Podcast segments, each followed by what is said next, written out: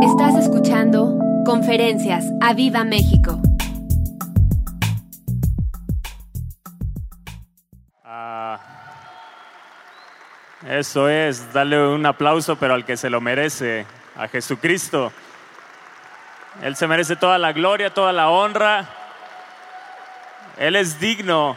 ¿Cuántos creen que Él es digno? Él, él merece toda, toda nuestra adoración, toda nuestra alabanza. Y por causa de Él es que estamos aquí hoy. ¿Cierto? Porque le amamos. Dice los salmos, yo me alegré con los que decían, a la casa del Señor iremos. Así que yo me alegro con ustedes de que hoy hayan decidido venir a la casa. Estar en la casa es una bendición. Eh, poder recibir la palabra de Dios. Así que hoy, hoy declara sobre tu vida que la palabra de Dios te transforme, es lo que yo declaro también, que hoy la palabra de Dios nos transforme, eh, nos dé guianza, nos eh, alimente espiritualmente, nos lleve a crecer más allá de hasta donde hemos llegado y que esta palabra dé fruto en nuestra vida. Amén. ¿Lo crees? Bueno, pues vamos, eh, quiero que abramos la, la, palabra de Dios en segunda de Timoteo, capítulo 3. Y creo que tienen ahí una versión, si me pueden ayudar allá arriba, de 2 Timoteo capítulo 3, verso 16 al 17. Yo quiero, yo, yo sé que algunos tienen ahí la Reina Valera, pero quiero que leamos esta versión. Di, toda la escritura es inspirada por Dios y es útil. Dile al lado, la palabra que hoy vas a escuchar es palabra de inspirada por quién? Ok, no es inspirada por un hombre, no vengo a hablarte de mí, yo vengo a hablarte de Dios Todopoderoso. Y no solo eso, dice que no solo es inspirada por Dios, sino que es que útil. ¿Tú crees que la palabra de Dios es útil? ¿Por qué no la lees todos los días si crees que es útil? Ay, es súper útil. Y eso es lo primero que te quiero dejar hoy en esta mañana. Si tú crees lo que estás leyendo aquí, que la palabra de Dios es útil, ¿para qué? Para enseñarnos qué? Lo que es verdad.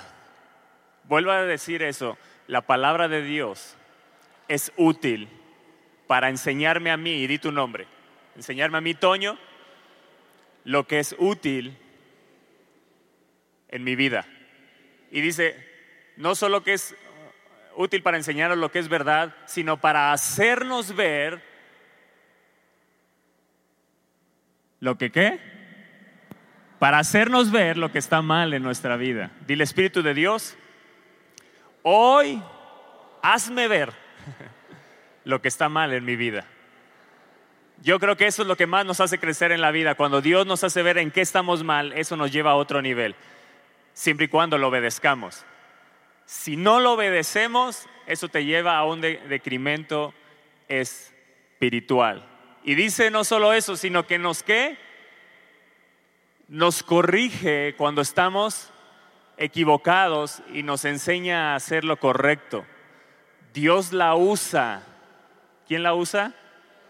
Ah, Dios la usa para preparar y capacitar a su pueblo para que haga toda obra buena. Di la palabra de Dios, es mega útil. Yo por eso tengo aquí mi palabra, a ver cuántos traen la palabra de Dios hoy. Levántala ahí, es un orgullo tener esta palabra. Es inspirada por el Espíritu Santo, es inspirada por Dios y es útil, di es útil. Yo no la voy a tener ahí abierta en mi casa, muy bonito en el Salmo 23, pero ni me sé el Salmo 23 y nada más la tengo como un adorno. No, no, es útil, es útil para enseñarme, es útil para prepararme, es útil para capacitar. Aquí encontramos tantas cosas, dice, nos enseña lo que es verdad, nos hace ver lo que está mal en nuestra vida, nos corrige cuando estamos equivocados, nos enseña a hacer lo correcto. Dios la usa para prepararnos, nos la usa para capacitar. Amados, la palabra de Dios es poderosa. Sabes, hoy me he encontrado en día predicadores que hablan más de ellos mismos y no hablan la palabra de Dios. Cuidado, cuidado, tú que estás conectado hoy a través de Facebook, yo te diría, cuidado, cuidado, si no usamos la palabra de Dios no hay algo que transforme. La palabra de Dios que aquí leímos nos enseña, nos capacita, nos redarguye, nos corrige, nos prepara, hace todo. La palabra de Dios es poderosa y por eso hoy en esta mañana esta conferencia es poderosa. ¿Por qué? Porque vamos a escuchar la palabra de Dios. Ahora yo quiero que Leamos en la Reina Valera, Primera de Corintios, capítulo 15, en el verso 33. ¿Crees que hoy la palabra de Dios te va a corregir? Dile, Espíritu de Dios, corrígeme en lo que esté incorrecto. Primera de Corintios 15, 33 dice así, eh, no erréis las malas conversaciones corrompen las buenas costumbres. Y yo tengo otra versión ahí, si me la pueden poner. Y con esto quiero empezar. Dice, no se dejen llevar por los que dicen tales cosas. Y quiero que repitas esto bien fuerte, todos aquí, toda la iglesia, todo Viva México y los que están ahí conectados, repite esto, las amistades, las que, las malas amistades, una vez más, las malas amistades echan a perder las buenas costumbres. Puede ser que tú tenías la buena costumbre de leer la palabra de Dios todos los días y por una mala amistad has dejado la palabra de Dios a un lado, has dejado la vida de oración a un lado, a lo mejor por empezar a unir con gente que no es correcta a lo mejor muy buena onda, pero no es correcta y las malas amistades no me convienen. Di, las malas amistades no me convienen. Y yo sé que el Espíritu de Dios ahorita que leíste este versículo ya te empezó a hablar y ya te empezó a mostrar una mala amistad, ya te empezó a mostrar rostros que tú sabes, que sabes que tienes que dejar. ¿O estoy loco? Yo lo sé por el Espíritu de Dios que Él te está mostrando eso. Y hoy vengo, como dice Ezequiel 33, en esta semana orando, el Espíritu de Dios me dio este pasaje, Ezequiel capítulo 33.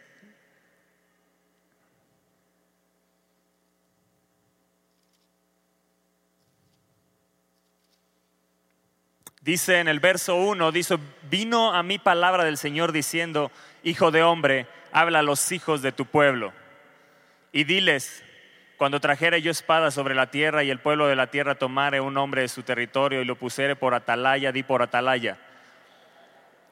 Y él viere venir la espada sobre la tierra y, tocare trompeta y avisare al pueblo, cualquiera que oyere el sonido de la trompeta y no se apercibiere y viniendo la espada lo hiriere, su sangre será sobre su cabeza.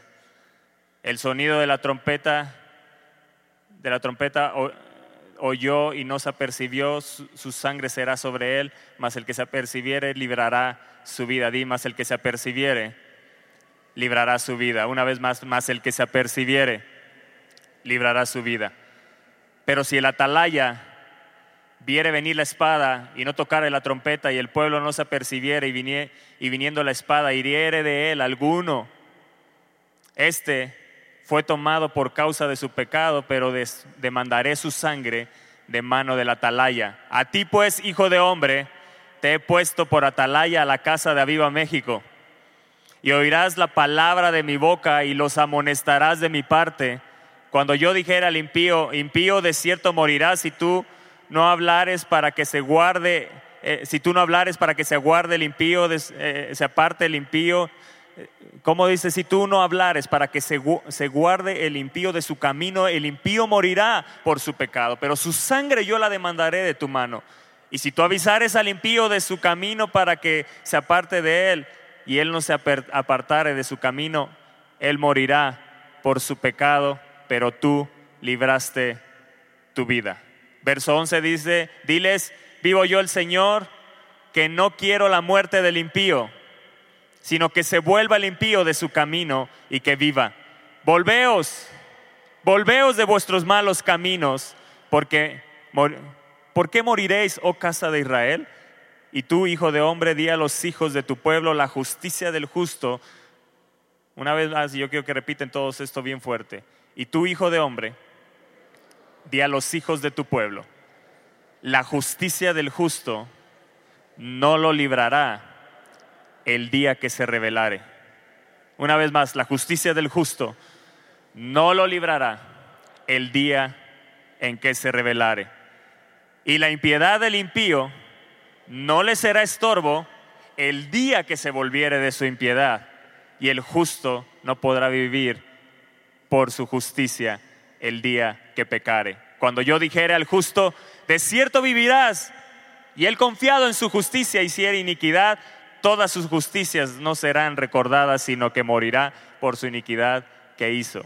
Y cuando yo dijera al impío, de cierto morirás, si él se convirtiere de su pecado e hiciere según el derecho y la justicia, si el impío restituyere la prenda, devolviere lo que hubiere robado y caminare en los estatutos de la vida, no haciendo iniquidad, vivirá ciertamente y no morirá. No se le recordará ninguno de sus pecados que había cometido, hizo según el derecho y la justicia, vivirá ciertamente. Amén. Aquí está hablando Dios de que Dios pone atalayas en nuestra vida. El atalaya era el vigilante, se encargaba de vigilar si venía un enemigo. Y hoy vengo como un centinela, hoy vengo como un atalaya a tu vida a, advertirte. Porque aquí dice que si el atalaya no, advertía y venía espada, eso venía sobre ese atalaya por no haber advertido pero hoy yo quiero quedar limpio delante de Dios, yo quiero obedecer la palabra de Dios y vengo a advertirte que hay enemigos, hay malas amistades que te van a alejar de Dios, hay malas amistades que están impidiendo que tu economía, tu prosperidad venga a tu vida en un crecimiento. Hay cosas en tu vida, hay amistades en tu vida que no te están llevando a nada bueno, que están deteniendo tu vida espiritual. ¿Cuántos de aquí desean crecer espiritualmente? Estoy hablando de una prosperidad espiritual. Sabes, yo me he dado cuenta en el caminar que cuando estamos juntándonos con malas amistades, eh, no nos damos cuenta que esas amistades, tú puedes decir, bueno, yo recibí a Cristo en mi corazón, sé lo que Él hizo por mí, y, y pues nada más vives así, vives hasta cierto nivel. Y a veces por estar continuamente con malas amistades te das cuenta que no creces más allá, pero en el momento que las dejas, pareciera que había un tapón en tu vida y empiezas a crecer espiritualmente, empiezas a amar más la palabra de Dios, empiezas a desear más la oración, empiezas a desear más la comunión, empiezas a desear más estar en la casa de Dios, servirle a Él y vas a otro nivel espiritual. Y aquí dice, no erréis, las malas amistades, las malas costumbres, eh, eh, echan a perder las buenas costumbres, esas malas eh, amistades, esas malas compañías, echan a perder las buenas costumbres. Y tú puedes tener una muy buena costumbre de servir, a Dios y, de asistir a la iglesia, pero empiezas, si empiezas con malas amistades, te darás cuenta que empiezas a dejar de venir a la iglesia, empiezas a preferir otras cosas en lugar de las cosas de Dios y no te das cuenta que ya esa influencia de esas amistades, por más buena onda que se vean, muy, muy, muy nice y todo, sabes que están influenciando tu vida espiritual y la están apagando porque la palabra dice que nos enseña, la palabra de Dios nos habla. Y hoy hay una alarma del Espíritu que está sonando dentro de ti que te está diciendo, hey, esa amistad, esa amistad del trabajo con la que sales cada viernes, con la que sales en la semana y te sientas a convivir, no te conviene. Vamos al Salmo 1. ¿Estás ahí? ¿Cuántos aman los salmos? A mí me encantan los salmos. Amo toda la palabra de Dios, pero los salmos para oración son poderosos.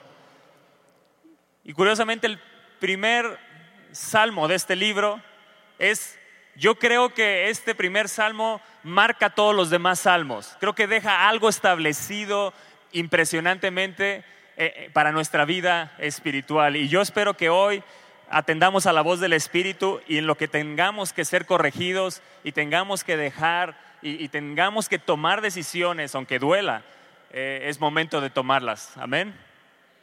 ¿Estás dispuesto a tomar decisiones aunque te duelan para ir a un crecimiento espiritual? Dice el Salmo 1, verso 1, y yo quiero que todos lo digan esto, bienaventurado el varón, que no, una vez más, bienaventurado el varón. ¿Sabes qué significa bienaventurado? Aparte de mil veces feliz, prosperado. ¿Cuántos de aquí quieren ser hombres y mujeres prósperos, en plenitud. Cuando está hablando bienaventurado es en plenitud, en todas las áreas. Algunos no los veo levantando la mano. Creo que si Dios nos ha dado brazos, es, wow, gracias Señor, ¿no? Puedo levantar mi mano, puedo alabarte. Y yo quiero, y yo, aquí hay un hombre bienaventurado, una mujer bienaventurada. Aquí hay, aquí hay, Señor, aquí hay uno que está dispuesto si aún no lo soy, si aún no lo soy, yo quiero hoy serlo. Yo quiero hoy obedecer. Amén. Dice, bienaventurado el varón que no, di que no. Hay algo que no debo de hacer. Que no anduvo en consejo de malos, ni estuvo en camino de pecadores, ni en silla de escarnecedores se ha sentado, sino que en la ley del Señor o en la palabra de Dios está su delicia. Y en su palabra medita de día y de noche. Y hay algo que va a suceder por sí solo cuando obedecemos esto. Así vas a ser, como un árbol plantado junto a corrientes de aguas, que da su fruto en su tiempo y su hoja no cae. Y todo, y todo, y todo, y todo, y todo, y todo lo que hace prosperará. Todo. Todo.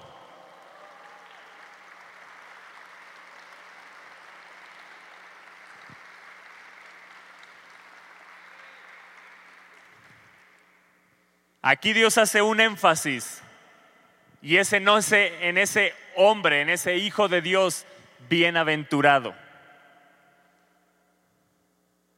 Y ese hombre bienaventurado o esa mujer bienaventurada es aquella que vive hasta el final en la vida por la cual Dios lo creó. Hay una vida que Dios estipuló para nosotros. Y esa vida dice, no andes en consejo de malos, no camines con pecadores, no te sientes con escarnecedores. Y no solo eso, no basta eso, sino que Dios te ha dado una palabra para que en ella te deleites, que esta sea tu delicia. Y cuando sea tu delicia no solo hagas eso, sino que medita en ella de día y de noche. Y yo te aseguro algo, que todo lo que hagas va a prosperar. Yo creo que ese es un salmo muy conocido y que a veces nos quedamos en la parte, será como árbol plantado junto a las corrientes de las aguas, que su fruto, que da su fruto en su tiempo y su hoja no cae y todo lo que hace prospera y decimos amén, gloria a Dios, pero realmente detrás nuestra vida está con malas amistades, está con malas compañías.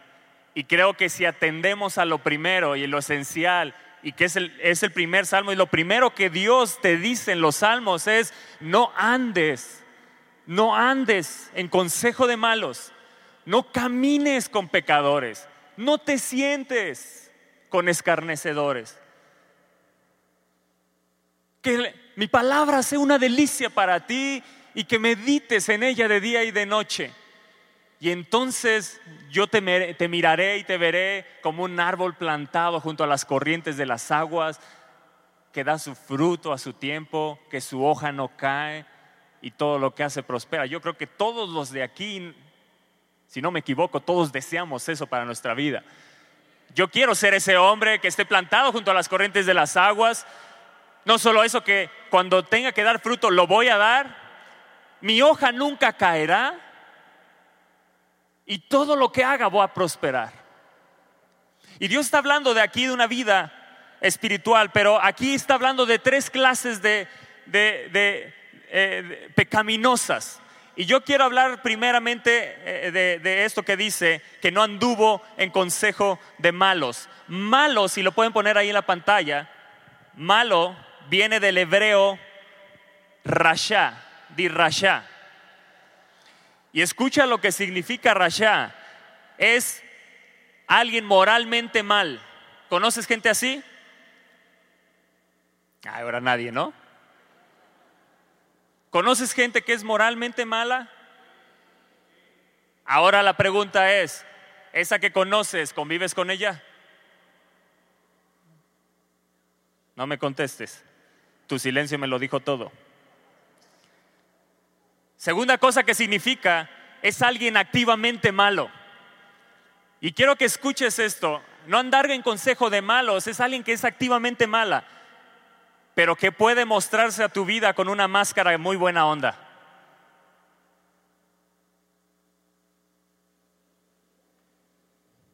Porque si tú vieras activamente algo malo, a lo mejor te alejarías, pero no necesariamente se va a presentar hacia tu vida. Ya una vez que estás envuelto, ahí te darás cuenta que esa era una mala amistad para ti. Tercer cosa que significa es un malvado y cuarto es significa injusto. La segunda clase de pecadores que está hablando aquí, si la pueden poner en la pantalla, es pecadores que no caminó con qué ni estuvo en camino de pecadores, o sea que no camina con pecadores. ¿Y sabes qué significa la palabra pecador en el hebreo? Se llama chata. Así que si tú le dices chata a tu esposa o le dices chato a tu esposo, pues lo que le estás diciendo es mi pecador, mi pecadora. Y aquí se da mucho, pues tenemos un comediante muy famoso que ya falleció ¿Qué pasó, mi chato? ¿No? Cantinflas. Pero a veces la ignorancia, no, no sabemos lo que estamos declarando con nuestra boca, pero chata, y yo sé que muchos le dicen así a su esposo, a su esposa o a sus hijos, pues ya seguramente hoy cuando lo digas ya no te vas a sentir tan bien, ¿verdad? Y chata significa, escucha, criminal. Wow. A ver otra vez. Haz cuenta que no lo dije. Chata significa criminal.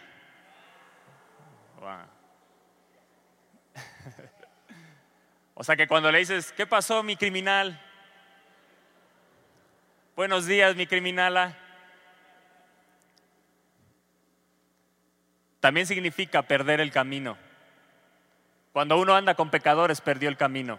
Jesucristo es el camino, la verdad y la vida. Es el único que nos lleva al Padre. Pero cuando andas con pecadores has perdido a Jesús. Has perdido tu brújula. Tercero significa pasar los límites de la palabra de Dios. Cuarto, errar en el blanco. Eso significa chata. Bueno, no a ti que te dicen chata, sino la palabra hebrea. Tercero dice, ni en silla de escarnecedores se ha sentado y escarnecedor, si lo pueden poner en la pantalla, viene del hebreo lut, que significa hacer muecas, burlarse, mofarse. Y esta cuarta, que yo la veo hoy metida en la iglesia, es que aparentan verdad. Hay gente que aparenta la verdad. Hay gente que aparenta ser cristiano y tú estás conviviendo con gente que aparenta ser cristiano pero no lo son, que aparentan la verdad y no lo son. Y no solo eso, te has sentado con ellos a la mesa a convivir? No, ya me voy, aquí está. Creo que Dios está hablando, ¿verdad? Es que la palabra de Dios es útil y nos corrige. ¿Sabe? La palabra de Dios está llena de personas que tuvieron la instrucción de Dios y aún así decidieron hacer las cosas a su manera. Híjole.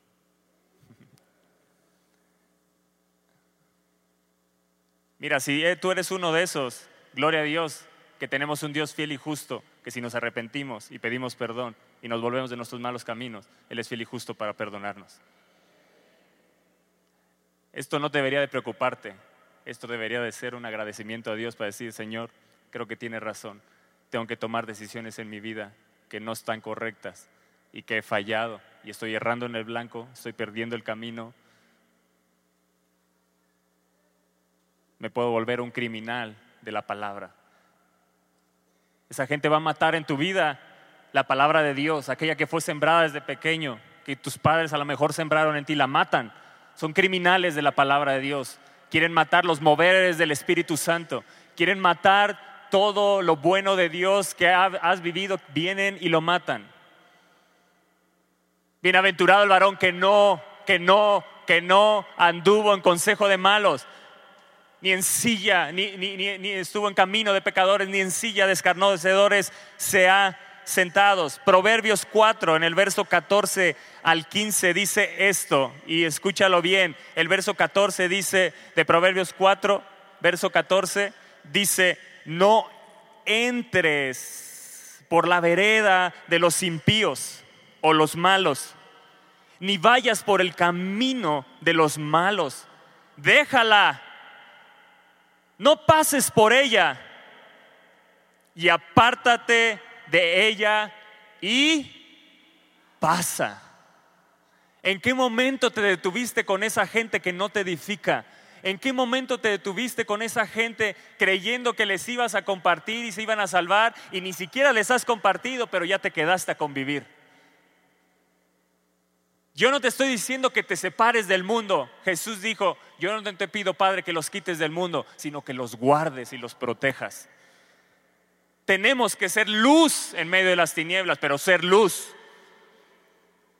No que las tinieblas apaguen la luz que ya Cristo puso en nosotros.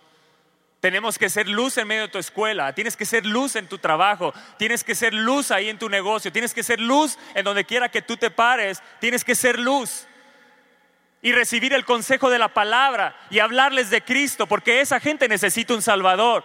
Pero si ellos no quieren escuchar, si ellos se burlan de ti, sigue adelante, como dice aquí, no entres en sus veredas, no andes con ellos, no camines con ellos, no escuches sus consejos, no camines con ellos y mucho menos te llegues a sentar. Pasa. La palabra de Dios es poderosa, es tan útil, tan poderosa, te transforma, te habla, te cambia. Pasa, te dice, pasa, no te quedes ahí, déjala, no pases por ella, apártate de ella y pasa. Yo te pregunto, y hoy el Espíritu Santo te dice, ¿qué amistades tienes que están impidiendo que me sirvas de todo tu corazón? Que te están deteniendo tu vida espiritual, que te están impidiendo que corras a la palabra cada día a meditar, en ella, a amar la palabra de Dios, a servirme, a amarme con todo tu corazón, con toda tu alma, con toda tu mente y con todas tus fuerzas. ¿Qué amistades son las que han tomado tu vida y han tomado tu corazón? Que te están apartando del camino Y yo creo que algo que debemos de preguntarle hoy a Dios es, ¿qué amigo quieres que deje hoy? Si se llama amigo.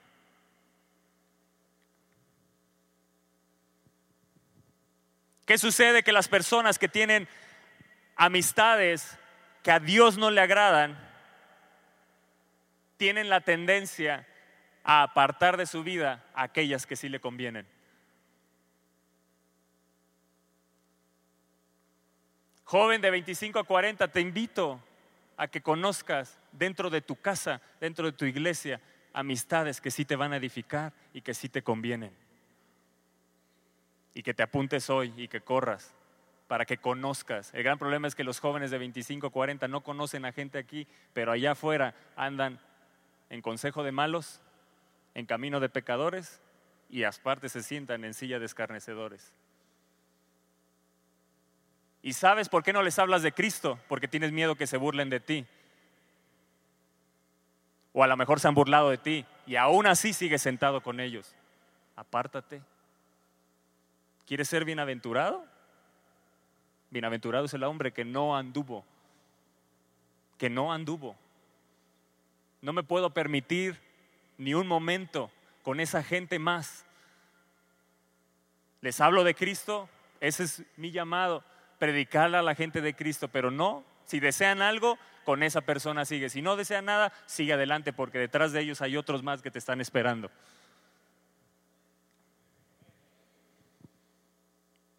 Algunos se alejan de la iglesia, de sus hermanos en Cristo, dejan a sus pastores porque comienzan a acercarse a personas que, que los atan afectivamente.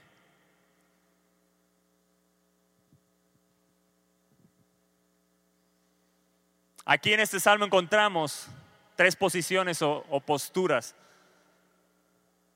del hombre bienaventurado.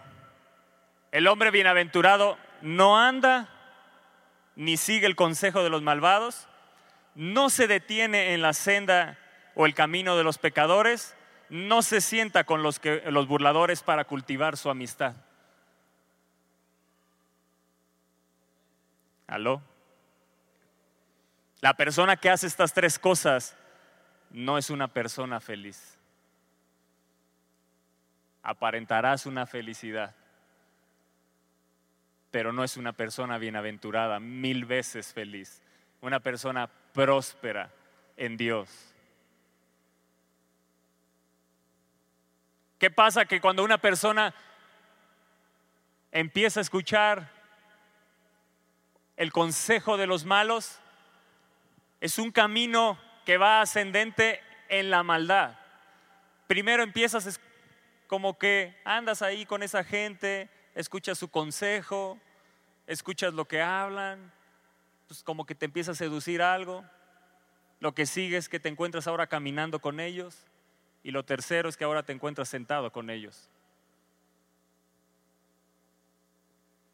Yo te invito por el nombre del Señor Jesucristo que te levantes ya de esa silla y dejes esas amistades. Porque Dios tiene tantas cosas para darte que esas amistades te están impidiendo recibir todo lo que Él tiene para ti. Escuchas el consejo de la gente, ¿para qué más? Mira, a los pastores no les falta nada. Mira, está muy grande el auditorio, ¿tú crees que les falta algo?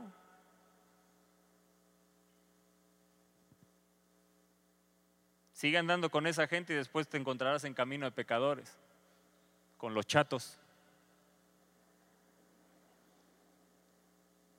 ¿Y sabes qué hace esa gente? que mata tu prosperidad, que mata tu vida espiritual, que matan la vida de Cristo en ti. ¿Y sabes qué va a seguir? Ahora te vas a encontrar con ellos sentados a la mesa, conviviendo, burlándose de las cosas que suceden dentro de la iglesia.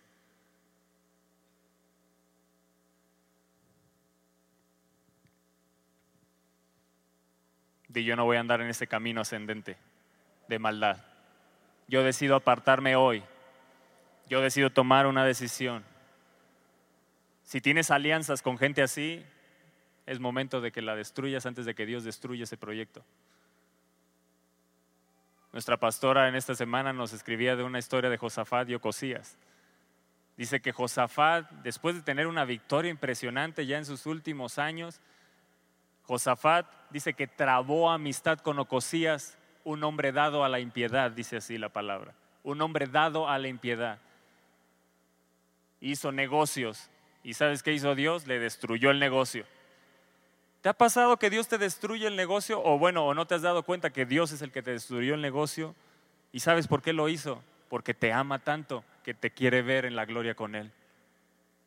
Porque sabe que si sigues trabando amistad con esa gente, te van a llevar a camino de muerte. El malo será así como nada, dice el Salmo aquí. No así los malos que son como el tamo que arrebata el viento. O sea, se los llevará el viento. Por tanto, no se levantarán los malos en el juicio, ni los pecadores en la congregación de los justos, porque el Señor conoce el camino de los justos, mas la senda de los malos perecerá. Este es el primer salmo. Te lo presento. Está en la palabra de Dios. El hombre dichoso no sigue el consejo de los malos. No escucha a los impíos ¿Has alguna vez observado a Jesús que Jesús no hizo nada por decisión propia? En Juan capítulo 5 encontramos uno de estos versos. Dice el verso 30, no puedo yo hacer nada por mí mismo, dice Jesús. ¿No puedo qué? ¿Cuántas cosas has querido hacer por ti mismo? Por el consejo de los malos.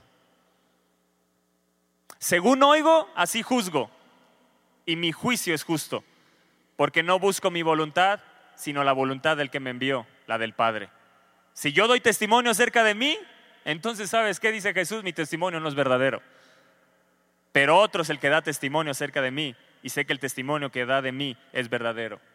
Eso es no andar en consejo de malos, estar pegado al Padre para que Él te aconseje y hacer la voluntad de Dios. Dios quiere llevarte a que hagas su voluntad, a que te apegues a la palabra, que la palabra sea una delicia, como dice este salmo, y que de día y de noche medites en ella. Pero ¿cuántas veces lo hemos escuchado y llega el lunes y lo que menos hacemos es agarrar la palabra de Dios y leerla y meditar en ella? Sabes, iglesia, es momento de apegarnos a la palabra porque el que esté firme hoy, mire que no caiga. Y si no quieres caer el día de mañana, necesitamos apegarnos más y más a esta palabra, la cual es útil para tu vida, la cual te corrige en tu vida, la cual te enseña en tu vida, la cual te alimenta en tu vida espiritual, la cual te hace prosperar, la cual te dice cómo caminar, la cual te dice cómo vivir. Pero en nuestra casa vivimos apartados de esta palabra. ¿Quieres tener comunión con Dios nada más y dejar a un lado esto? Tu comunión no te va a servir de nada. Pero quieres estar apegado a esto y no tener comunión tampoco sirve de nada. Tenemos que tener comunión con el Padre, tenemos que tener comunión con el Hijo, tenemos que tener comunión con el Espíritu Santo y apegarnos a la palabra para que Dios hable a nuestra vida, como está hablando hoy en esta mañana. Y cuando hay una palabra que te duele, porque amas tanto ese amigo que una vez te dio ropa o te dio de comer cuando tenías, ah, cuando tenías una necesidad y entonces pues, pues, como te dio de comer y tenías una necesidad y, pues la persona es mala, es un escarnecedor y es un chato, y, pero no lo puedo dejar.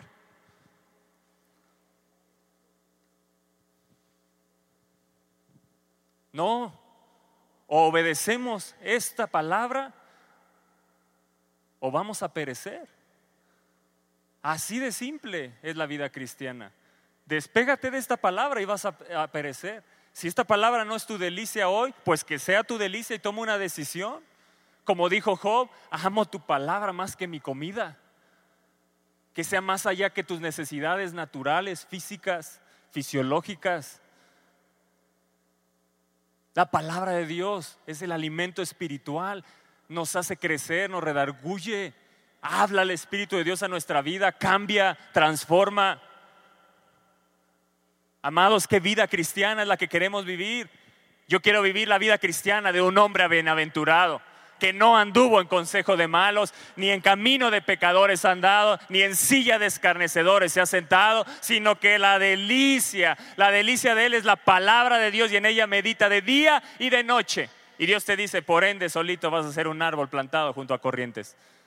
El gran problema es que buscamos ser un árbol plantado junto a las corrientes y Dios te dice, no, eso se da por ende, se da solito cuando tú obedeces la palabra de Dios. Te encontrarás arraigado en mí, buscando esas aguas de la palabra de Dios, buscando las aguas del Espíritu que te refrescan en tu vida, que alientan tu vida, que te dan ánimo, que te van arraigando aun cuando vienen los problemas. Hay algo que te mantiene firme y entonces Dios te dice, no dejarás de dar fruto. Cuando llegue el tiempo de darás fruto, tu hoja nunca caerá y sabes que no solo se queda ahí todo lo que hagas va a prosperar.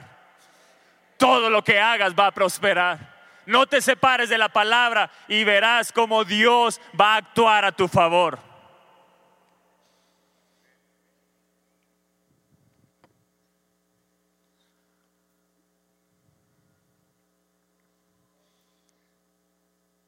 Pero si no dejas el consejo de los malos, lo que sigue es que te encontrarás transitando por el camino de los chatos o los pecadores.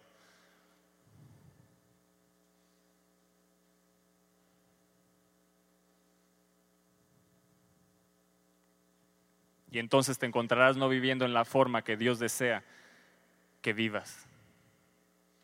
Hay camino que al hombre le parece perfecto, pero su camino es de muerte. Isaías 55, verso 7 dice, deje el impío su camino y el hombre inicuo sus pensamientos.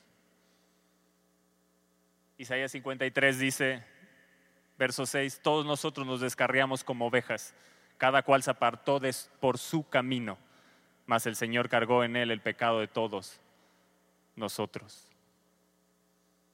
Y el siguiente paso es que ahora te encontrarás sentado en la silla de los escarnecedores.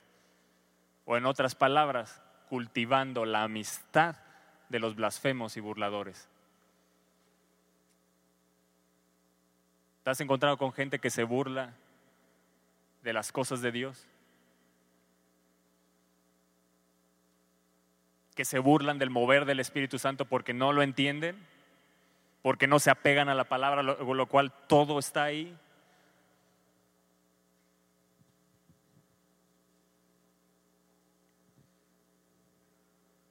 Gracias Señor por tu palabra que nos transforma. Gracias Señor por tu palabra que nos lleva a otro nivel. Gracias Señor por tu palabra que habla nuestra vida y nos hace tomar decisiones. ¿Sabes qué sucede cuando ya estás en la silla de los escarnecedores? Que ahora todo lo que es de Dios lo vas a despreciar. ¿Te acuerdas cuando servías a Dios con todo tu corazón? Espero que no te acuerdes, sino que sea alguna realidad de hoy en tu vida. ¿Te acuerdas? ¿Te acuerdas cuando querías ser el primero en llegar a alabar y adorar a Dios? Cuando era una delicia llegar a servirle, cuando era una delicia llegar a escuchar la palabra, cuando era una delicia diezmar y ofrendar. ¿Qué sucede? Que cuando te sientas con esa gente, mostrarás una oposición a la palabra de Dios. Proverbios 3, verso 31 dice, no envidies al hombre injusto. ¿Qué dice? ¿No envidies a quién? Pero mira, Señor, Él le va mejor que a mí. Dios te dice, no envidies al hombre injusto ni escojas, dice, ninguno de sus caminos. ¿Te has sentido seducido que como a ese injusto le está yendo bien y está prosperando, quieres tomar su camino? ¿Y quieres hacer la forma como Él lo está haciendo? Sin antes consultar a Dios y saber qué es lo que Él desea para tu vida. Jesús dijo, nada hago por mí mismo, sino que hago lo que el Padre me enseña porque es la voluntad que quiero hacer. Y creo que esa debe ser nuestra vida cristiana. No hacer nada por nosotros mismos si no somos guiados por Dios. Porque hay camino que al hombre le parece perfecto, pero es de muerte. No sigas el camino de los malvados, no sigas el consejo, detente. Porque el Señor dice, abomina al perverso, mas su comunión íntima es con los justos. La maldición del Señor está en la casa del impío, pero bendecirá, bendecirá, bendecirá. Y eso yo lo creo para mi vida. Él bendecirá la morada de los justos. Y dice, ciertamente, Él escarnecerá a los escarnecedores y a los humildes dará gracia. Gloria a Dios. Gloria a Dios. Dice Dios, ciertamente no te sientes con escarnecedores, esos que se burlan de ti. Un día, ciertamente yo te digo, Dios escarnecerá a los escarnecedores. Otra versión dice, se burlará de los burladores. Esa gente que se burla hoy de ti y que te ha lastimado y que te duele, dice la palabra de Dios, hay una promesa para tu vida. Ciertamente yo bendeciré la morada de los justos y no solo eso, aquellos que se burlan de ti, aquellos que se burlan del Evangelio, yo me burlaré de ellos, pero a los humildes daré gracia.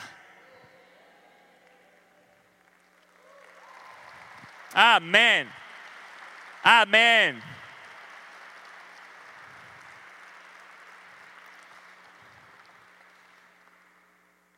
Y en este salmo encontramos tres grupos de tres. Di tres grupos de tres. El primer grupo es tres grados de maldad. Esto te lo estoy hablando para que tomes decisiones en tu vida. Porque continuamente nos vamos a topar con este tipo de gente y tenemos que atender al Salmo 1. Bienaventurado el varón que no anduvo, que no anduvo en consejo de malos, que no caminó con pegadores, que no se sentó en silla de escarnecedores. El primer grupo es tres grados de maldad. Número uno, los malos, como ya lo vimos. Es gente agitada o movida por sus pasiones. Luchan por obtener lo que no es suyo. Esa gente está luchando para obtener esa alma tuya que no le pertenece a Satanás.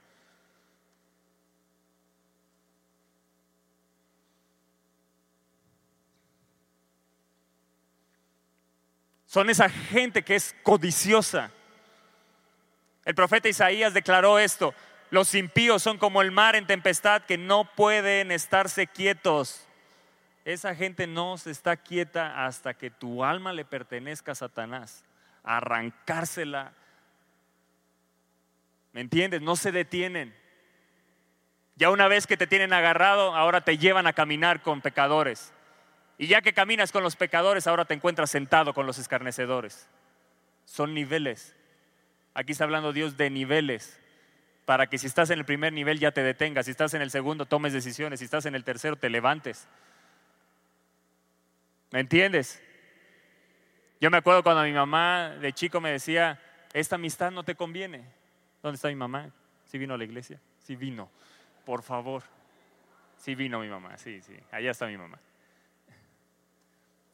Me acuerdo que ella me decía, no te juntes con esta gente, no te conviene. Pero uno como está chavo y tiene afín a esa persona y, quiere estar con esa persona, no quieres. Y no te digo que sea fácil dejarlos, ¿eh? Te va a costar trabajo. Si estás muy apegado, si ya estás en la silla, te va a costar más.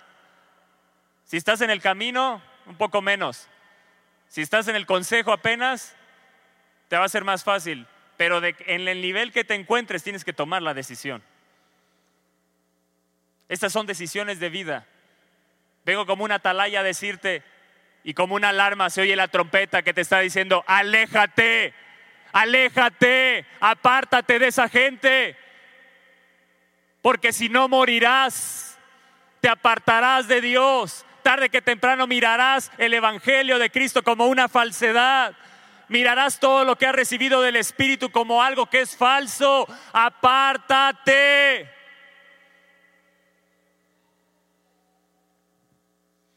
Todas las clases de impíos o de malos son como el mar agitado que no puede estar quieto.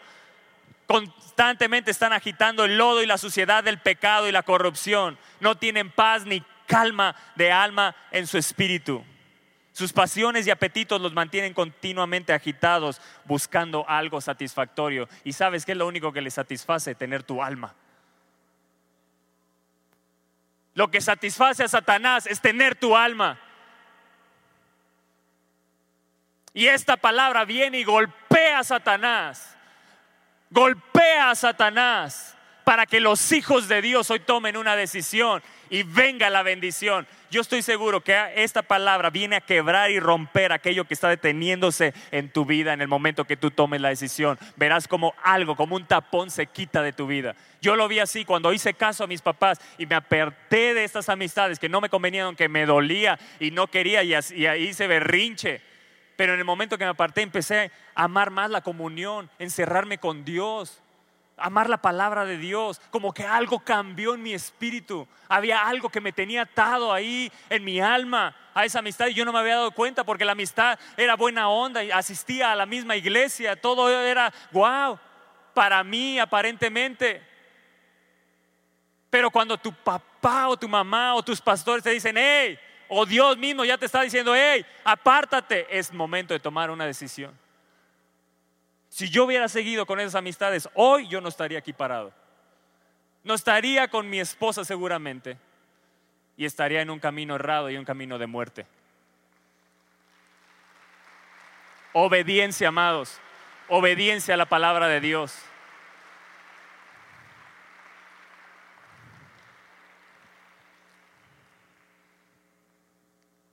La riqueza, los negocios, el placer, el orgullo, la adulación, el malestar del mundo solo los mantiene insatisfechos a esta gente mala.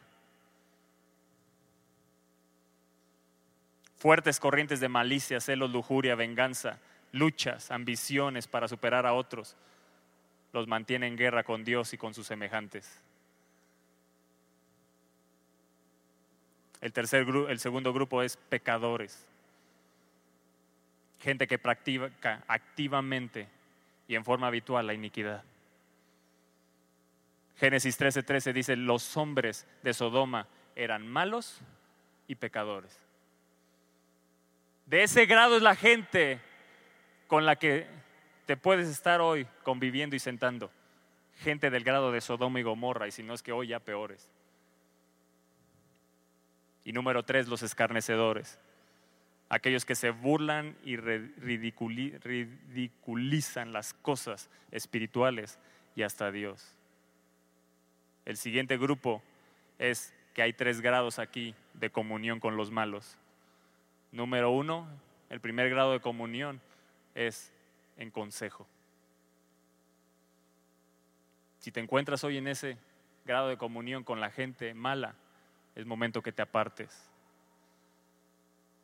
¿Qué significa estar en este grado de comunión de consejo? Que nuestra vida empieza a ser guiada por esta gente, siguiendo la sabiduría de este mundo en lugar de la de Dios y su palabra.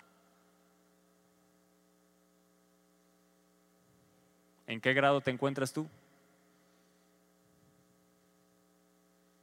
Segundo, grado de comunión. Primero es consejo, el segundo es camino.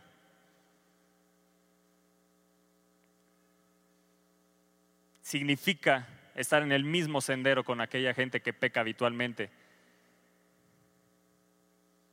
En Mateo 7:13 Dios nos lo deja aquí claro. Entrad por la puerta estrecha, porque ancha es la puerta y espacioso el camino que lleva a la perdición. Y muchos, muchos, dice, son los que entran por ella, porque estrecha es la puerta y angosto es el camino que lleva a la vida, y pocos la hallan. Hoy te, estoy dando una clave para hallar ese camino, andar en ese camino, vivir en ese camino y entonces ser como ese árbol plantado junto a las corrientes de las aguas. Entonces que tu vida, todo lo que hagas, prospere en Dios. En Dios. ¿Te está corrigiendo hoy la palabra? Y el tercer grado de comunión se llama la silla. Significa tener el mismo punto de vista que esa gente. Wow.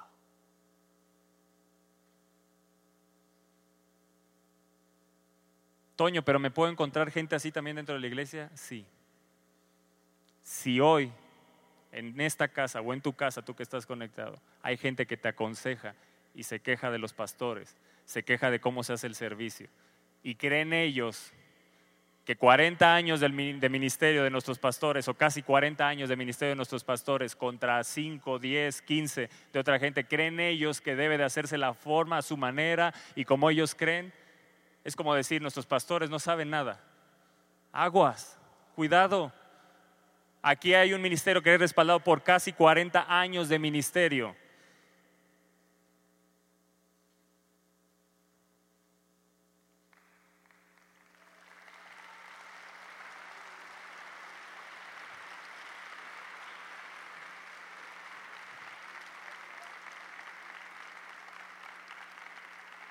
¿Estás ahí? ¿Estás ahí? Si hoy te encuentras con gente dentro de la iglesia que te está aconsejando y te está diciendo, mira los pastores, mira Toño y Elisa, mira el servicio, mira eh, la alabanza, cómo la llevan, y se quejan y, y quejan y malos consejos, toma una decisión. O dile, cállate, ya, chato.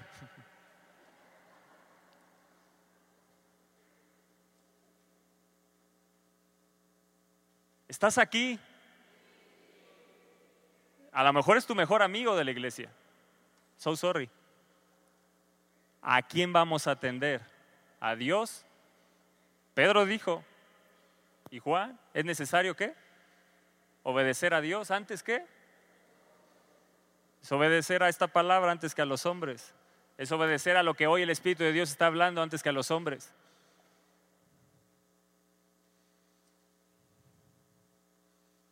Jesús dijo, el que rechaza mis palabras. Si hoy rechazas esta conferencia, no me estás rechazando a mí, estás rechazando a Jesús.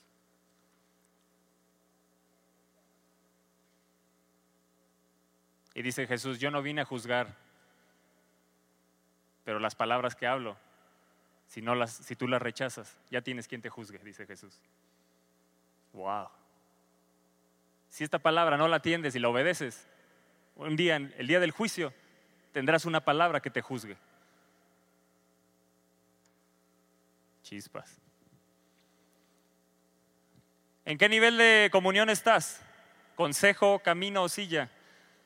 ¿En qué grado de maldad quieres estar? ¿Con los malos pecadores o escarnecedores? Y el tercer grupo es tres grados de posición. El primero es andar. Significa recibir la guía y dirección de esa gente. Y escucha, recibir la guía y dirección de esa gente en temas espirituales, de personas que no agradan a Dios o utilizan métodos mundanos. Hoy, más que nunca, tenemos que atender y apegarnos a la palabra y a recibir el consejo y tener buen fundamento y recibir la sana doctrina, porque hoy en día hay gente dentro de los ministerios, dentro de las iglesias, que se han apartado de la palabra y nada más hablan de su sabiduría y lo que ellos viven y lo que ellos saben. Y no encuentro ninguna diferencia entre escuchar a alguien en el mundo y escuchar a alguien dentro de la iglesia. Aguas. Si una persona se despega de la palabra, ten cuidado.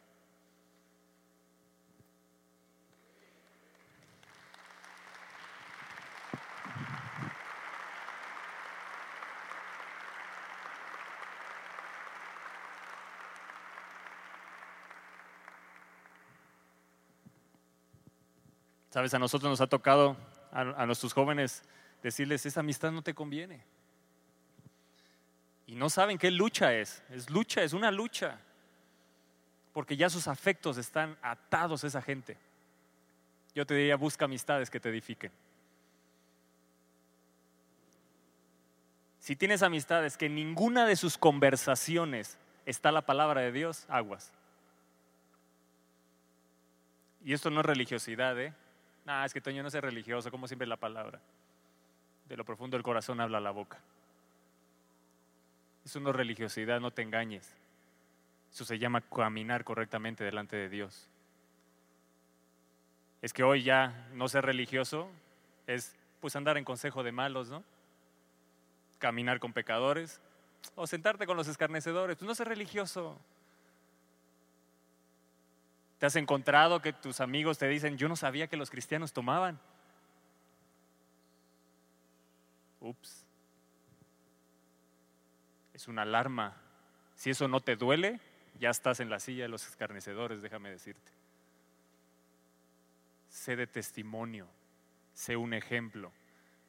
En Mazatla escuchamos un testimonio. Juana, ¿estás aquí? ¿No vino Juana? ¿Ni su papá? Bueno, voy a contar el testimonio. Nos contaban el domingo pasado que ella cuando se convirtió a Cristo, su papá le dijo, te voy a desheredar. Si sigues a Jesús te voy a desheredar. No te voy a dar herencia. Prácticamente como si ya no fueras mi hija. Y ella dijo, pues sigo a Cristo. Yo te pregunto, ¿cuántos están dispuestos a, seguir así a Jesús? Aún sabiendo que puedes perder cosas que te convienen para tu vida o tu diario vivir. Yo estoy seguro que eso que tú hagas, tarde que temprano, ese testimonio va a golpear para salvación a esa persona. Hoy su papá viene a esta iglesia, se congrega, ama la palabra de Dios, no se quiere perder una sola reunión, es cristiano y convive con su hija. Tarde que temprano, la decisión que tú tomes, firme en Dios, golpeará ese testimonio para salvación. Hablará más de Cristo ese testimonio que estarle echando bibliazos y hablándole la palabra de Dios continuamente. Jóvenes que están aquí en su escuela, sean de testimonio. A la fiesta no voy. ¿Por qué? Porque no voy. No me conviene. No me edifica el día de mañana esos amigos verán a ti, en ti un hombre que fue firme en sus convicciones y eso les hablará porque vivimos en un mundo que nadie está firme en convicciones. Pero cuando encuentran gente firme en convicciones, tarde que temprano, tarde que temprano volverán a ti para que les hables de Jesucristo, ya que en ese momento a lo mejor no querían escuchar. Sé firme en tu testimonio. Eso es ser un árbol plantado junto a las corrientes de las aguas, que nada lo mueve, que está arraigado, que está bien cimentado, que está firme en la palabra de Dios. Firme testimonio. Y ellos le han vencido por la palabra del testimonio y por la sangre de Jesucristo. Amados, el testimonio, el testimonio, el testimonio no se puede comprar con nada. El testimonio es algo que nosotros debemos de guardar y caminar continuamente apegados a la palabra de Dios.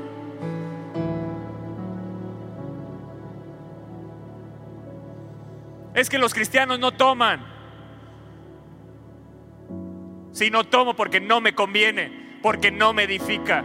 Y no quiero meter algo en mi vida que no me edifique.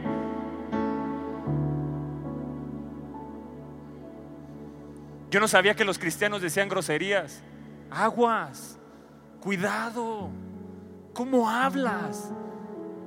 ¿Sigues hablando con groserías creyendo que es un pecado pequeño y que a Dios no lo irrita y no le molesta? ¿Crees tú acaso que a Dios no le molesta? ¿Tú crees que Dios tiene dimensiones de pecados? Amados, Jesucristo cargó el pecado de todo el mundo. Y no era pecados grandes o chiquitos, era pecado.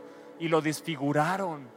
Sí, las groserías también lo desfiguraron en la cruz del Calvario. Que no salga de nuestra boca ninguna palabra corrompida. ¿Dónde lo dice? Te invito a leer la palabra. Te invito a que no solo los domingos la vengas y la escuches. Te invito a que cada día, mañana, lunes, te levantes temprano, la leas, medites en ella hagas comunión con tu Padre, hagas comunión con el Espíritu Santo. Somos llamados a la comunión con el Hijo Jesucristo. Amados, ¿qué cristianismo es el que queremos vivir? ¿Qué comunión queremos tener? No hay ninguna comunión entre la luz y las tinieblas, entre Jesús y Belial. No hay ninguna comunión, no se puede, no se puede, punto. Fin de la conversación, no se puede, iglesia. No se puede estar caminando, andando, sentándome, no se puede. Si no les vas a hablar de Jesucristo, levántate ya y sal de ahí, pero sepárate de una vez por todas. Y cuando tengas la firme convicción de hablarles del Evangelio, vuélvete a acercar, pero que vean en ti un hombre, una mujer, firme en su convicción, firme en su fe. Que no le importa si se burlan. Yo sé que en quien he creído, dijo Pablo y su gracia no ha sido en vana para conmigo. Amados, que la gracia del Señor Jesucristo no sea en vano en tu vida, en esta tierra, que no sea en vano. Que no sea que los pastores te tengan que estar diciendo, no peques, sino es la gracia de Dios que la quieres honrar. Algo que no merecías, sino que lo quieres honrar y quieres caminar correctamente delante de Él. No necesitas que alguien te diga, no hagas esto. El Espíritu Santo habla, habla y tú sabes lo que no debes de hacer y lo que, no, lo que está bien y lo que está mal. Que podamos ser como Pablo y digamos, la gracia del Señor no ha sido en vana para conmigo.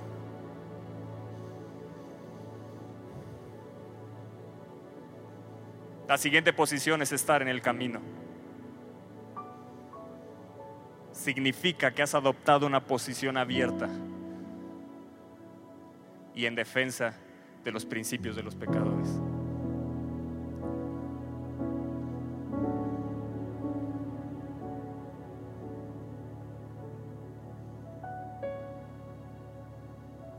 ¿Escuchaste? Adoptar una posición abierta y en defensa de los principios de los pecadores. Y la siguiente posición es sentarse en la silla. Significa tomar una posición permanente de maldad, burla y escarnio. Es la declinación final. Es una posición constante ya que sentarse implica inmovilidad.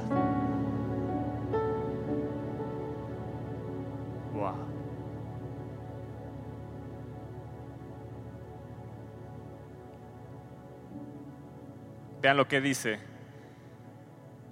Levítico, capítulo 11, verso 1.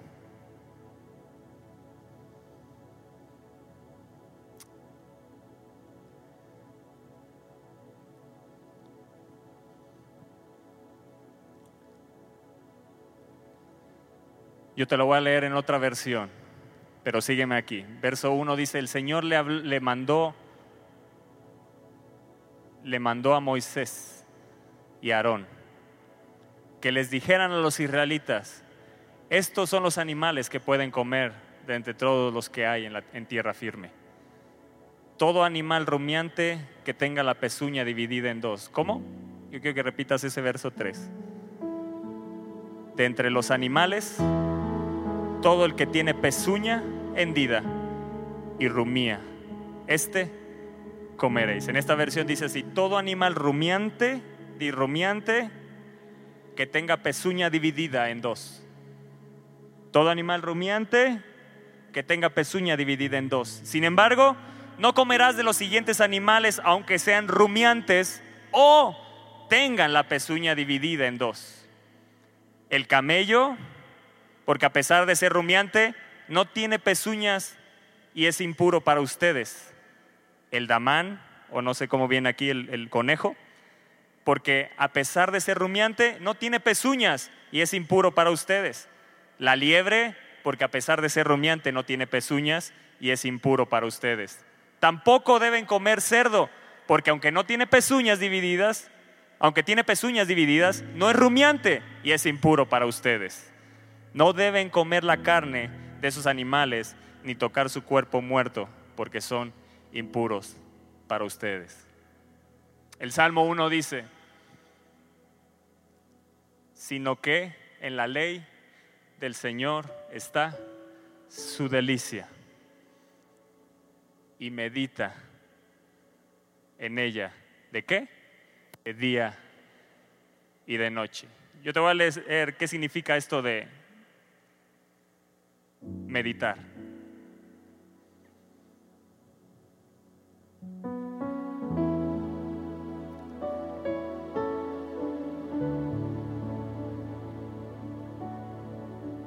Déjenme lo encuentro.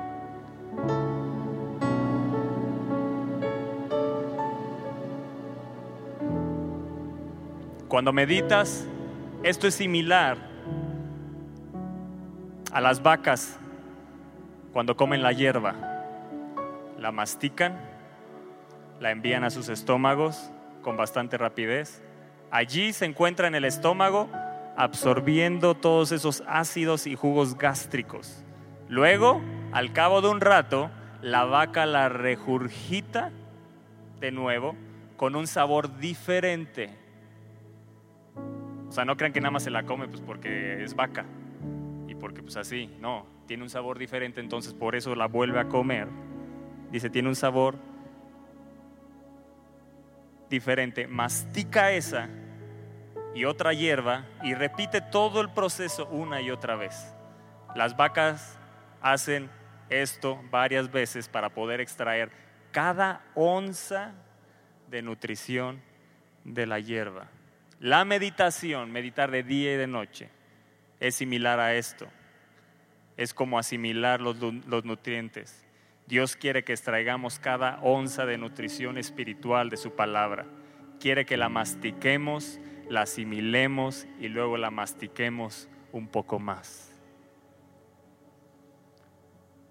Pero para llegar a meditar en la palabra necesitamos que esta sea nuestra delicia. Así como a la vaca es una delicia la hierba, la devuelve, la vuelve a comer, la devuelve, la vuelve a comer. Dice que la mastica hasta 58 veces. Ahora dices, Toño, ¿qué tiene que ver Levítico 11 que me acabas de leer? Pues hablaste de los animales que eran prohibidos, que es impuro. Tiene todo que ver con esto, porque le dijo, animales que rumien y que tengan la pezuña dividida. Esto quiere decir que espiritualmente nosotros debemos de rumiar, es decir, meditar la palabra de Dios de día y de noche. Y además debemos de vivir separado de los pecadores. Todo tiene un simbolismo que nos habla a nosotros.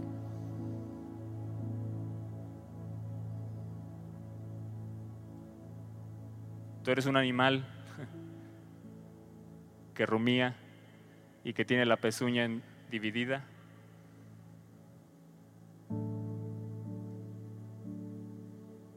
Necesitamos meditar en la palabra de Dios. Necesitamos rumiar la palabra de Dios. Eso es lo que hacen las vacas, rumiar la palabra de Dios. Y entonces aquí nos vamos a encontrar con algo poderosísimo.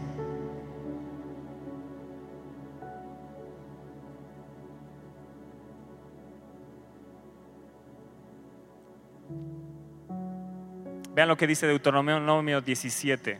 Y yo sé que esto Dios te va a hablar. ¿Cuántos de aquí son reyes y sacerdotes? ¿Sí lo crees? Deuteronomio 17 en el verso 18, si lo pueden poner en las pantallas.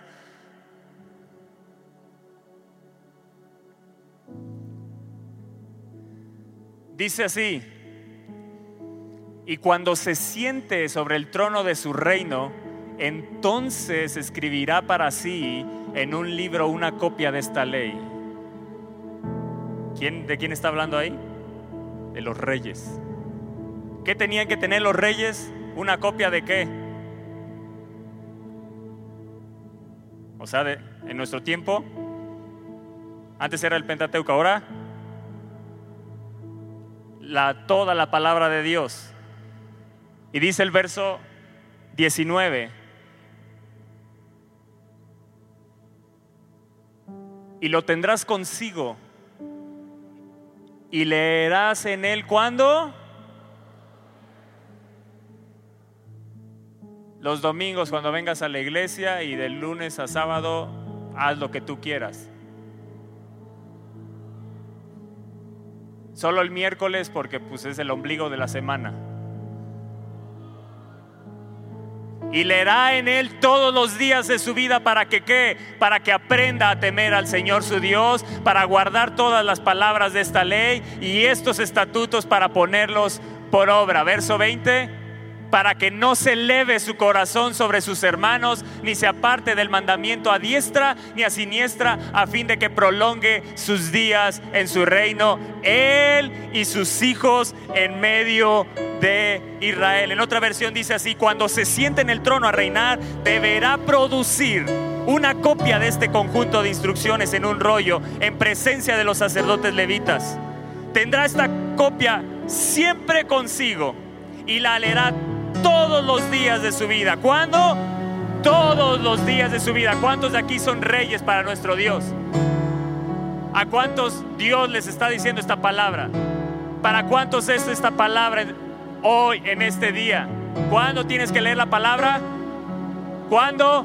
Hoy, hoy, hoy y todos los días. Y dice, de esa manera aprenderás a temer al Señor tu Dios al obedecer todas las condiciones de esta serie de instrucciones y decretos. La lectura diaria, escucha esto lo que dice aquí, la lectura diaria impedirá que te vuelvas orgulloso y que actúes como si fueras superior al resto de tus compatriotas. Y también impedirá que se aparte, que te apartes de los mandatos de Dios en lo más mínimo. ¿Y sabes qué más va a ser cuando esta palabra es tu delicia y meditas en ella de día y de noche? Será una garantía de que Dios pues te pondrá a ti y a tus descendientes a reinar por muchas generaciones. Amén y amén. Hay siete propósitos aquí. Aprender a temer a Dios, saber qué leyes guardar o qué mandatos guardar para que tu corazón se humilde, para que no te apartes de Dios, para que vivas por mucho tiempo en Dios, para que tu reino pueda continuar y para que tus hijos sean bendecidos. Deleitarse, que sea tu delicia, es poner la palabra en primer lugar en tu vida, por encima de cualquier placer y aún sobre las cosas necesarias en tu vida. Y meditar en ella es como esa vaca que les acabo de leer, que estás continuamente masticando y masticando y meditando en ella continuamente. Se dice que para que una palabra forme parte de tu vocabulario, la necesitas usar 35 veces. Cuando meditamos constantemente en la palabra de Dios, ella nos mantiene apartados de todo mal todo el día. Cuando nos levantamos por la mañana, a lo largo de la jornada y cuando vamos a dormir. Esto lo dice Proverbios 6, 20 al 23. Hijo mío, escucha el mandato de tu papá y no ignores la enseñanza de tu mamá. Átalos en tu cuello, escríbelos en tu corazón. Te guiarán por donde quiera que vayas. Te cuidarán cuando duermas y te hablarán cuando te despiertes. Ya nos vamos.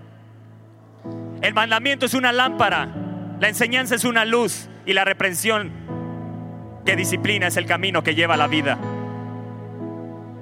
El mandamiento es una lámpara, la enseñanza es una luz, la represión, disciplina, que es camino que lleva a la vida. Átalos a tu cuello, escríbelos en tu corazón y entonces te guiará la palabra de Dios por donde vayas. Te hará que no andes en consejo de malo, te hará que te apartes del camino de pecadores, te hará que no te sentes en silla de escarnecedores. ¿Por qué? Porque que te cuidará cuando duermas y aun cuando te levantes, la palabra de Dios te seguirá hablando. ¿Te ha pasado? ¿Te ha pasado que te levantas y la palabra de Dios es que la palabra de Dios es tan poderosa que te está guardando, te está protegiendo continuamente, te está hablando, te está redarguyendo, te está corrigiendo, te está instruyendo? Pero si nos despegamos de la palabra de Dios, créeme, llegará el tiempo que nos encontraremos en consejo de malos, caminando con pecadores y en silla de escarnecedores. Amados, es tiempo de que nuestra vida sea una vida firme en Dios. Es momento de tomar decisiones. Yo te pregunto, ¿qué decisiones vas a tomar el día de hoy? ¿Qué decisiones estás a punto de tomar el día de hoy? Josué le dijo a Josué, nadie te podrá hacer frente en todos los días de tu vida. Como estuve con Moisés, estaré contigo. ¿Alguien cree esa palabra? Que así como ha estado con Moisés, así como lo guardó, así como él vio su gloria, así como vio el milagros, así Dios te dice, yo estaré contigo, no te dejaré ni te desampararé. Esfuérzate y sé valiente porque tú repartirás a este pueblo por heredad la tierra de la cual juré a sus padres que la daría a ellos. Solamente esfuérzate y sé muy valiente para cuidar de qué?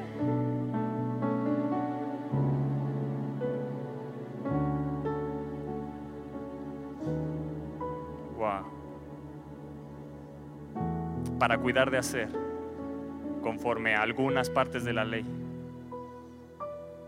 conforme a toda la palabra que mi siervo Moisés te mandó no te apartes de ella, no te apartes de ella, no te apartes de ella. Dios te está diciendo, no te apartes de ella. Te has apartado, vuélvela a tomar, vuélvela a hacer un hábito en tu vida, que se convierte en una delicia. Pídele al Espíritu Santo, yo quiero amar tu palabra, tu palabra, tus mandatos, dice en el Salmo 119, tus mandatos son mi delicia, tus mandatos me guardaron, tu palabra fue una delicia para mí y me salvó.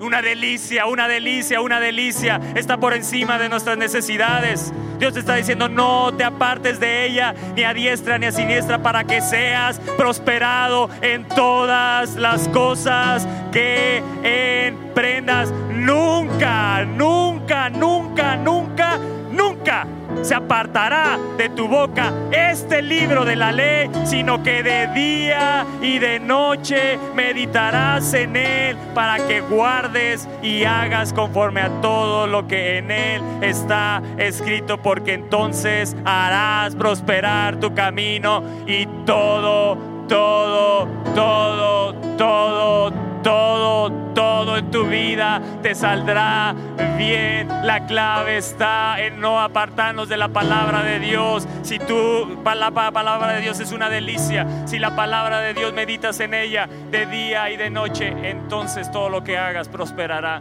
Entonces serás como árbol plantado junto a las corrientes de las aguas, que da fruto a su tiempo, que su hoja no cae y todo lo que hace prospera.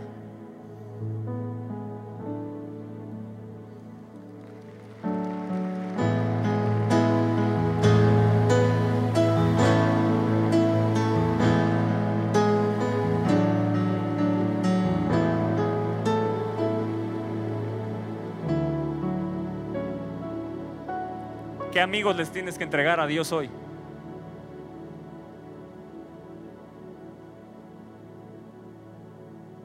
¿Qué cosas que te están apartando de Dios le tienes que entregar hoy?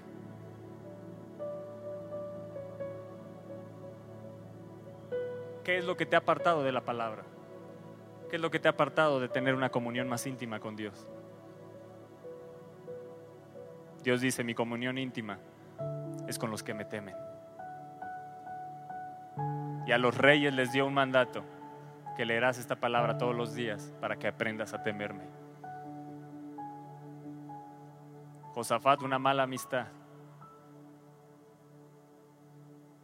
Salomón se unió con mujeres que lo desviaron, hasta el grado de tener mil mujeres. ¿Hasta dónde quieres llegar en el pecado, iglesia? ¿Hasta cuándo le pondrás un alto? Hoy tienes una oportunidad de venir delante de Dios. Él dice, venid a mí. El que tenga sed, venga. Él siempre hace una invitación a que vayamos a Él. Si hoy te encuentras en, un nivel de comunión del camino, en un nivel de comunión del consejo, o a lo mejor te encuentras en el nivel de comunión de la silla, en el que te encuentres hoy, Dios te dará la fortaleza para dejar eso si vienes a Él. Espera.